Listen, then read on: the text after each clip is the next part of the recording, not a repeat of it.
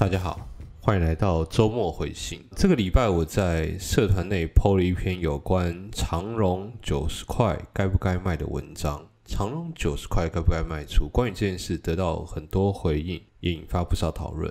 那这篇周末回信，我想跟大家谈的就是卖出后就喷出，到底是一个不正确的事情吗？我们该这样责怪自己吗？事后看哦，我们都知道长荣的低点就是在九十块，九十块跌到八十几块之后呢，突然就喷出，喷到现在的一百二。所以我相信，如果有人把长荣卖在一百块以下，现在看起来都会非常的痛苦，觉得自己做错了些什么，想要知道答案。这种心情我懂，但我想跟大家分享一件事情。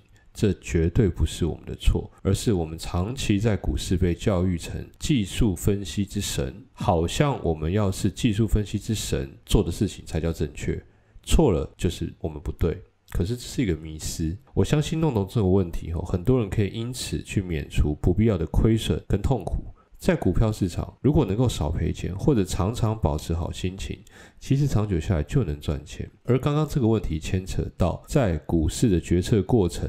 重点应该放在哪里？以长隆的例子来说，刚刚我提到，就是因为卖错了，卖后喷出，觉得自己不对。而我必须先讲第一个观念：市场大部分的时候，它的股价是不可能可以预测的。在我的频道常强调这件事情，股价是不可能可以预测的。大家想想，市场上的专家多不多？如果觉得电视台里的分析师不够专业，那产业的专门研究人员。甚至相关行业科系的教授够不够专业？够专业。以航运来说，他们的看法一定非常的深入。而即便是他们，也不可能知道九十块的长龙会不会涨。在股市单一领域的专家是做不好股票的。接下来我跟大家提一个观念，就是绝对没有一致性评估股价的方法。因为没有，所以刚刚的条件就成立。而我跟各位保证，永远不会有。有人用本益比来看股价便不便宜，够便宜就买进；有人用技术分析的季线来判断走多还走空，走多就买进；有人用筹码面来判断现在有没有主力要拉抬，有就买进。很多人用一些方法来判断一间公司好或不好，来决定要不要买进股票，但上面讲的细节又有很多分歧。本一比八倍算低吗？那五倍呢？那三倍呢？公司好或不好要多好才算好呢？这么多的细节，大家的定义都不一样。基本上一个答案叫完全没有共识。所以，即便客观来说，长隆是一间非常不错的公司，也不能保证在两百块就不会跌，也不能保证九十块就会涨。而所谓的好跟不好。必须牵扯到团体绩效的排名，就好像一个班上谁是第一名，考试就不是只考一科，而是七科、五科总和的分数，谁是第一名？市场最会涨的其实就是这种总和评比第一名的股票。首先，因为没有一致性的判断方法，在班上假设有三十个学生，我们没有一个方法去评估某一位学生他是不是好学生，好跟不好是比较来的，所以我们先舍弃这条路，而。各大机构一致性的决策性买法，就是我刚刚讲的买冠军。在股票市场有一些简单的分法：保守的资金一定压保守的冠军，积极的资金一定压积极的冠军。保守的资金涨得慢，退得慢；积极的资金喷得快，退得快。一定会拿最多的钱去买冠军，少一点钱买亚军，再少一点买铜牌。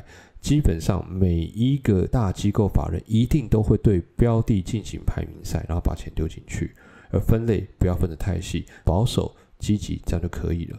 当长荣跌到九十块的时候，该做的事情应该是把九十块长荣拿来比一比。举例来讲，刚用本一比嘛，如果认为长荣是本一比优势的股票，就应该把其他本一比优势股票一起拿来比，然后判断谁比较有吸引力。例如，很多人喜欢抢反弹，那长龙的时候跌得很深，所以就要把跌深股拿来比一比，认为谁现在比较有机会涨。笔法太多种，而且讲不完，我不能全部举例，但一言以蔽之，就是要看我们手上有没有更好的选择可以买进。那我要讲重点如果找不到更好的选择可以买进，那这时候无论你是减码还是清空，都完全正确。如果有，那直接换股也可以，唯一不对的是我们比较冠军的排行榜有没有问题，而不是九十块这个时机买进还是卖出有没有问题？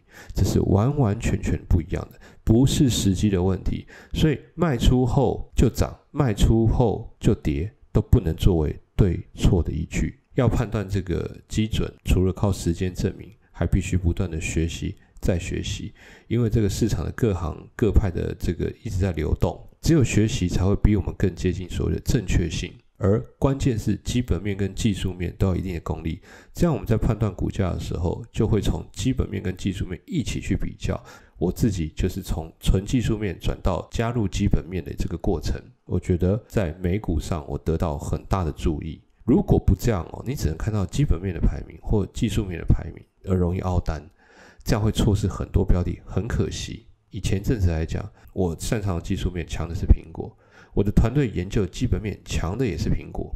我从很多方面去比较，苹果在各个领域都是超级前面的排名，光这样就够了，所以我就买进。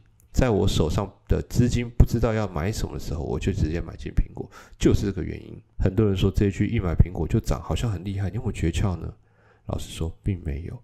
我就是用了技术面、基本面的双排名，然后直接做换股。买进后，不管涨还是跌，我都不觉得这个可以来检视我们的正确性。也就是说，我希望跟大家讲，最近很多股票回档很大，该做的不是去检讨我们现在卖出这个标的对还不对，这是错的，这永远检讨不完的。所以，我们不要凹单，也不要怕停损，也不要怕持有。